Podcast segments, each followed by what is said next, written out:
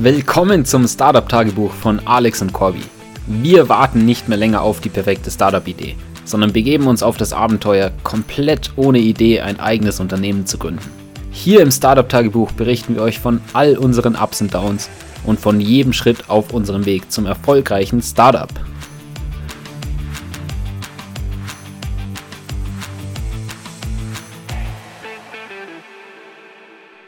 Servus Corby. Servus Alex. Heute würde ich sagen, machen wir mal wieder ein Update zu unserem Produkt, wo wir aktuell stehen und was es da für Neuigkeiten gibt. Wir arbeiten ja jetzt schon ein paar Wochen zusammen mit dem Moritz, der uns auf der Frontend-Seite unterstützt. Unter anderem deswegen ging ja jetzt auch endlich mal ein bisschen mehr voran, war auf alle Fälle mehr Aktivität auf der Produktentwicklungsseite. Und was ist da jetzt der aktuelle Stand, Corby?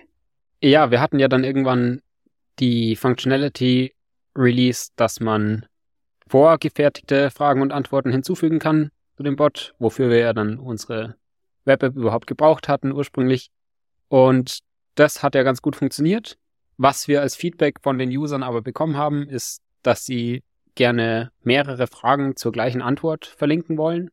Und genau das haben wir jetzt auch entwickelt.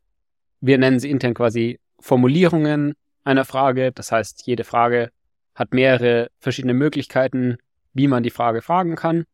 Und bei jeder dieser Formulierungen wird quasi mit der gleichen Antwort geantwortet. Und das haben wir eben jetzt umgesetzt und auch released. Und das funktioniert auch sehr gut und die ersten User haben da auf jeden Fall auch schon bei einigen Fragen mehrere Formulierungen hinzugefügt. Das heißt, das ist super, dass wir da eben jetzt mittlerweile sehr schnell auf das User-Feedback eingehen können und anhand dessen das Produkt entsprechend verbessern können. Aber auch da kommt natürlich dann immer wieder neues Feedback zurück. Zum Beispiel kam jetzt wieder als Feedback, dass manche Fragen nicht erkannt werden, auch wenn sie zu den Formulierungen hinzugefügt wurden. Und in dem Fall war es jetzt so, dass die Fragen kein Fragezeichen drin hatten, sondern der User quasi nur das Problem beschrieben hat ja, ich habe hier ein Problem mit einer Transaction zum Beispiel. Und in dem Fall erkennt unser Modell nicht, dass es sich um eine Frage handelt, die der Bot automatisch beantworten könnte, weil es eben nicht so als Frage gestellt ist. Das heißt, so kommen halt dann wieder neue Tasks rein, wo man wieder evaluieren muss, ob das was ist, was man jetzt umsetzen will, auch von der Priorität her. Gleichzeitig ist das jetzt in dem Fall wahrscheinlich schon was, was auch bei weiteren Usern noch in der Zukunft passieren wird, weil es ja doch ein sehr allgemeines Problem ist. Aber so geht es eben immer weiter und hört nie so komplett auf, dass man jetzt quasi ein fertiges Produkt hätte, wo es nicht mehr viel zu tun gibt. Ja, genau. Umso mehr Features man in seinem Produkt verbaut, umso mehr Feature Requests oder Bug Reports und so weiter kommen halt rein, was unsere Kunden dann doch vielleicht noch irgendwie ein bisschen anders wollen bei dem jeweiligen Feature. Und das merkt man natürlich deutlich jetzt, da unser Produkt immer größer wird, dass das was ganz was anderes ist als am Anfang. Auch deswegen, weil unser Core-Feature sind ja die automatischen Antworten und dafür haben die Community Manager und die Support Reps überhaupt gar nicht mit unserem System interagiert. Das heißt, wir haben einfach automatisch diese Antworten gepostet, wenn wir uns sicher genug waren mit der AI aber die haben auf unsere Web-App und so weiter eigentlich so gut wie nichts gemacht. Und jetzt mit diesen Interaktionen und so weiter kommen natürlich auch deutlich mehr Möglichkeiten für Fehler im Code, für komische Behaviors, ein bisschen mehrere Probleme auch, die man nicht so leicht reproduzieren kann, was immer total nervig ist, dann die irgendwie zu lösen. Und das merkt man schon auch deutlich, dass das viel Zeit kostet weil einfach öfter solche Sachen reinkommen und auch wenn es nur Kleinigkeiten sind, trotzdem muss man wieder den Kontext-Switch machen und das implementieren oder fixen und dann natürlich auch releasen und das Ganze dann natürlich auch zu kommunizieren mit den Usern. Ich meine, die schreiben ja die Feature Requests oder Bug Reports, dann muss man es zusammen mit denen ein bisschen debuggen und dann natürlich die auch informieren, sobald man es gefixt hat. Aber das Ganze hat auch den positiven Effekt, dass wir wieder deutlich näher dran sind an unseren Nutzern, als wir es vor ein paar Monaten waren, was natürlich super gut ist, dass auch wir diese Feedback Loop mit unseren Nutzern sehr, sehr klein halten. Ja, ein anderes Feature, das sich ja sehr viele User auch gewünscht hatten, war die Telegram Integration. Und deshalb hatten wir dort auch die letzten Wochen nochmal ein bisschen daran gearbeitet. Und die ist jetzt tatsächlich so weit, dass sie auf unseren Test-Telegram-Servern funktioniert. Das heißt, da versuchen wir jetzt den ersten Testkunden sozusagen zu finden, der den Bot installiert, bei dem wir dann noch nicht direkt den Bot live schalten, sondern einfach mal die Simulation berechnen und für uns in den Logs quasi nachschauen, was hätte der Bot denn geantwortet, um auch zu verifizieren, dass dort alles passt. Wir wollen ja nicht direkt releasen und einen totalen Image-Schaden bekommen, dass der Bot auf Telegram nur Quatsch macht. Und bei Telegram ist das ganze Testen deutlich schwieriger als bei Discord, da man sich nicht sehr einfach neue Accounts anlegen kann und dadurch irgendwie einen Gruppenchat leicht simulieren kann, weil ein Account immer an eine Telefonnummer gebunden ist. Und bei Discord kann man sich einfach mit neuen E-Mail-Adressen einen neuen Account auch erstellen. Das heißt, das stellt sich ein bisschen schwierig heraus für uns, da wirklich einen guten Praxistest schon intern zu machen. Deswegen, wie du gemeint hast, suchen wir jetzt gerade nach einem potenziellen Kunden, der interessiert ist, das auszuprobieren. Und wir loggen einfach mal die Aktivität, die der Bot gemacht hätte und checken dadurch dann, ob das, was der Bot macht, auch von hoher Qualität ist. Auch da haben wir aber schon wieder ein Problem gemerkt. Wir waren uns nämlich gar nicht mehr sicher, wer denn jetzt tatsächlich sehr stark die Telegram-Integration angesprochen hatte in den User-Interviews. Also wir wissen noch von Vereinzelten, die das sehr gerne haben wollten, aber wir haben keine so richtigen strukturierten Notes irgendwo, welcher Kunde genau welches Feedback jetzt gegeben hat bisher. Und deswegen haben wir da jetzt auch angefangen, nur schon mal in einem Plain-Dokument auf Notion aufzuschreiben, was welcher Kunde an Feedback gibt, damit man das quasi einfach nicht mehr vergisst und durchschauen kann. Und in der Zukunft werden wir dann auch versuchen, das strukturierter aufzusetzen, welche Feedback-Items es quasi gibt und welche Kunden jeweils an welchen Features sehr stark interessiert sind. Ja, genau. Also wir hatten am Anfang immer die Meeting Notes gemacht mit den Kunden. Immer wenn wir ein Feedback-Gespräch hatten oder ein generelles User-Interview und dort schon auch alles aufgeschrieben. Nur mittlerweile sind das so viele Meetings, das alles durchzugehen, ist sehr, sehr anstrengend und wir haben es auch einfach verpasst, dann wirklich diese wichtigsten Punkte aus diesen Meeting Notes nochmal zu extrahieren. Einerseits, weil es zu dem Zeitpunkt noch kein Pain war, weil wir damals auch nicht so viele Meetings hatten, dass wir zu viele Meeting Notes haben oder so. Mittlerweile sind unsere Meeting Notes halt sehr, sehr voll, weil wir ständig sehr, sehr viele Meetings haben. Und zum anderen sind wir auch mit vielen Kunden sehr oft auch über Textchats im Kontakt. Das heißt, dafür haben wir natürlich keine Meeting Notes dann. Und für die Information hatten wir bisher keinen Platz in unserem Notion. Aber das wird ja durch diese neue Page jetzt gelöst. Und hoffentlich haben wir dann auch ein bisschen besseren, quantifizierteren Überblick über welche Funktionen wirklich die wichtigsten sind für unsere Kunden. Und nochmal zurück zur Telegram-Integration. Was da natürlich sehr spannend wird, ist, dass das erste Mal ist, dass wir wirklich mehrere Community-Channel integriert haben in unserer Plattform.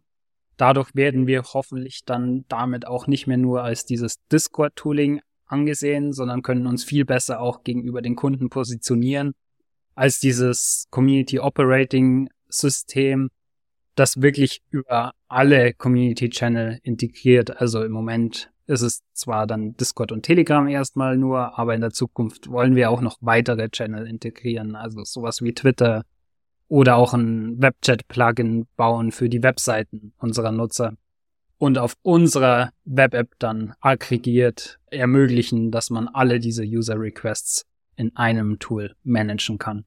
Ich bin mal gespannt, wie gut das funktionieren wird und wie das unsere Kunden sehen. Nachdem wir jetzt dieses Telegram-Feature ausgerollt haben, wird es dann, denke ich, Zeit, dass wir auch mehr von dieser Web-App bauen, wo wir diesen Überblick geben über die Fragen, die noch keine Antworten bekommen haben und die wir auch nicht automatisch beantworten konnten. Da sind wir auch so ein bisschen gerade schon dran, das zu entwickeln.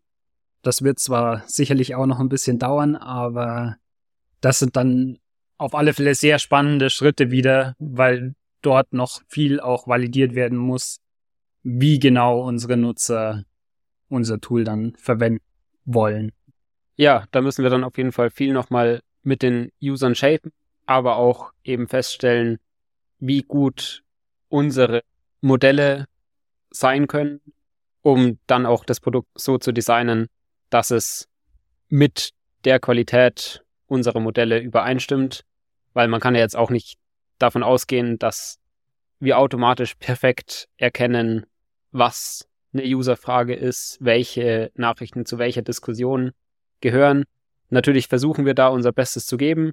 Gleichzeitig wird da immer eine gewisse Fehlerquote drin sein. Und dann müssen wir eben schauen, dass wir das Produkt so machen, dass es auch trotz einer gewissen Fehlerrate noch viel Wert schafft. Neben der Produktentwicklung gibt's ja noch das große Thema Hiring. Und dort ist nach wie vor so, dass LinkedIn am besten funktioniert für die Lead Generation. Und dort haben wir auch schon mit einigen Leuten gesprochen.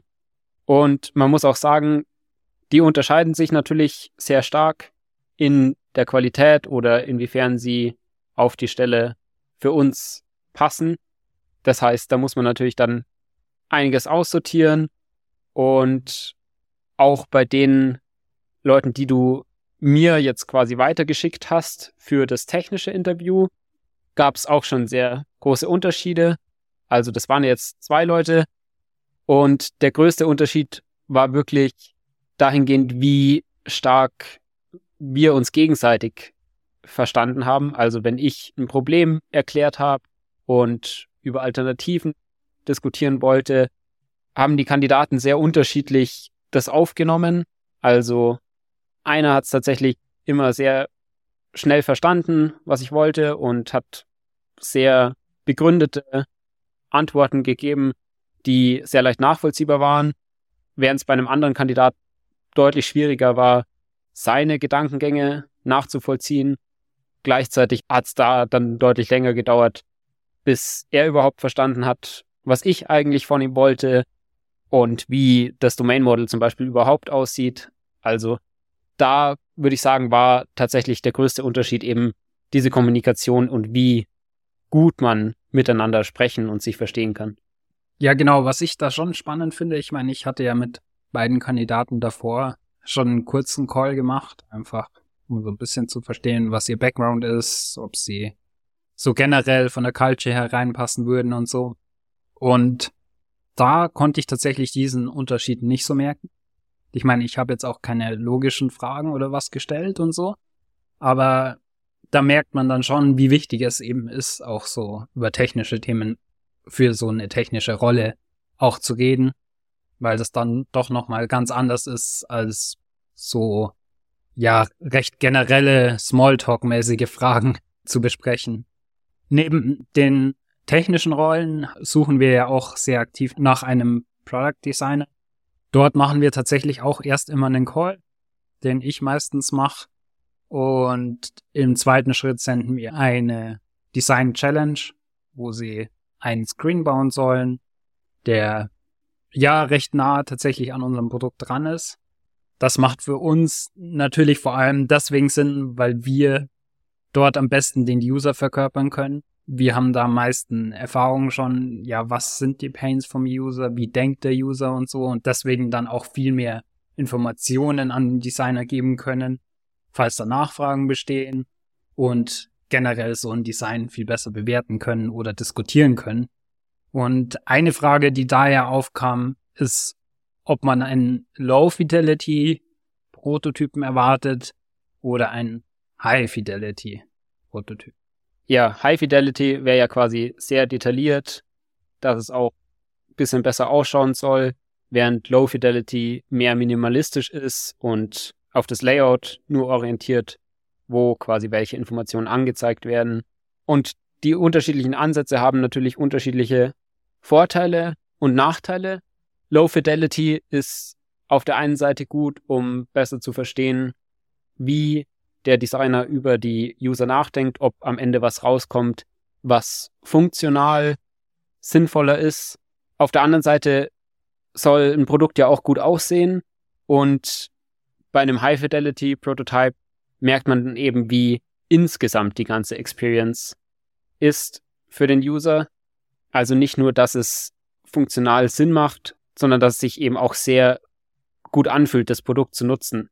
Und viel, was die Funktionalität einfacher macht, sind ja so kleinere Hints, die durch Details im Design einfach erst hervorgehoben werden.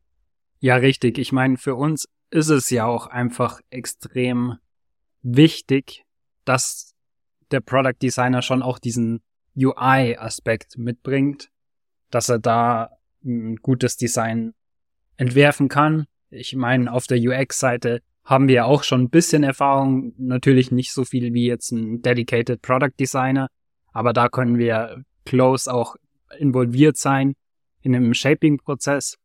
Aber wirklich gutes UI-Design werden wir natürlich selbst nie hinbekommen.